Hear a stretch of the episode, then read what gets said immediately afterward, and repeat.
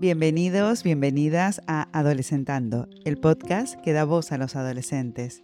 Soy Tatiana Guerrero, psicóloga e investigadora, y junto a mi compañera Marta Caño, directora de un instituto de bachillerato en Barcelona, nos sumergiremos en el tema de la identidad.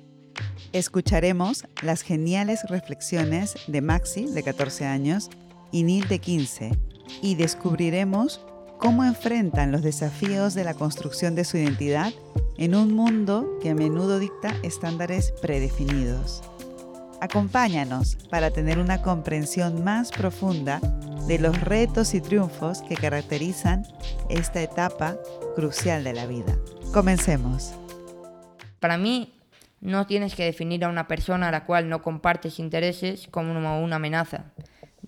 Es más una herramienta para aprender y yo lo vivo como un arte de expresión. Para mí expresarse de cómo eres tiene que ser algo que hagas tú mismo, con, contigo mismo y que te haga sentir a ti realizado o te haga sentir a ti pues eh, en paz.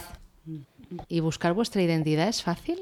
Buscar quién sois, cómo sois. Hay un problema. Encontrar que encajáis, pero encontrar que sois especiales también, que sois diferentes, pero no sois muy diferentes, ¿no? Todo esto, que creo que tiene que ver con lo que estás diciendo, ¿es fácil de hacer? Hay un problema en todo esto. Es decir, em, nosotros hemos nacido y tenemos muchas cosas ya preparadas para que nosotros, bueno, lo tenemos todo en papilla, es decir, así de fácil. Em, pasa el tiempo y em, los primeros retos que nos vamos encontrando empiezan en la adolescencia, yo creo.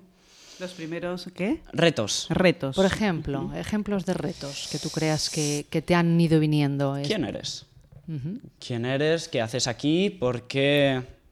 Por qué tienes que hacer lo que te dicen que hacer.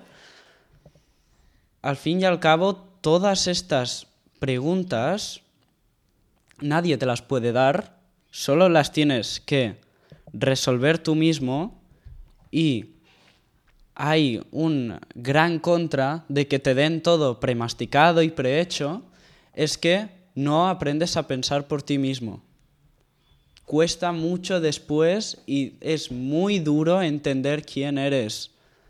Pero si no has estado todo este tiempo lo que yo llamo pensando, que no es pensar con el cerebro, sino pensar, preguntarse cosas, em, sentir curiosidad por la vida, pues creo que cuando avances en tu vida, en la adolescencia será un gran choque. Eso es lo único que, no creo que me haya explicado bien, pero en mi cabeza tiene sentido. No, no, yo, no sé si he entendido lo que tú querías decir, pero en mi cabeza también tiene sentido, ¿no? Em, y es, bueno, lo encuentro súper potente, ¿no? lo que estás diciendo, es decir, que hay que afrontarse, ¿no? A poderse construir. Hay una parte de dificultad, pero hay una parte de, autenticidad, ¿no? Mm.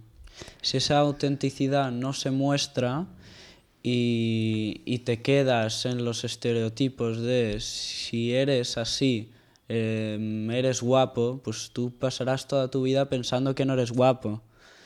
O, pero eso es lo de menos. Em, si una persona solo es inteligente, si sale dieces en matemáticas, entonces no serás una persona inteligente. Por mucho que te digan y te la acabas creyendo al final. Y pues por eso yo creo que, todos deberíamos de tener un punto crítico en la adolescencia también, porque yo creo que es uno de los periodos que también la gente te influye más, tu alrededor te influye más, porque no sabes qué eres, pero bueno, pues intentas que em, todo vaya bien. No sé, no me explico. Bueno, yo creo que sí, que ahora me venía una pregunta, pero se me ha ido.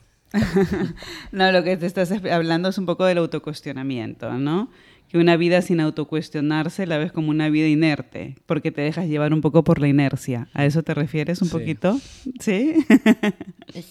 Em, para mí el periodo de la adolescencia es como un viento que te viene de cara y pues en vez de afrontarlo, das la vuelta y que te empuje para otro lado, que yo creo que es la definición de inercia, porque creo que es el movimiento que busca el más sencillo, porque creo que hay momentos que, o sea, a ti todo te parece difícil, todo se te hace cuesta arriba.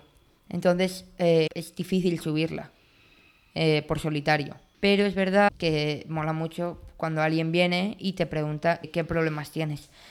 Cuando es un adulto, es cierto que es mucho más difícil expresarse, porque yo, por ejemplo, tengo muchos amigos y amigas que me lo preguntan y me es mucho más fácil explicárselo a ellos porque me da la impresión de que entenderán más lo que me pasa que a los adultos.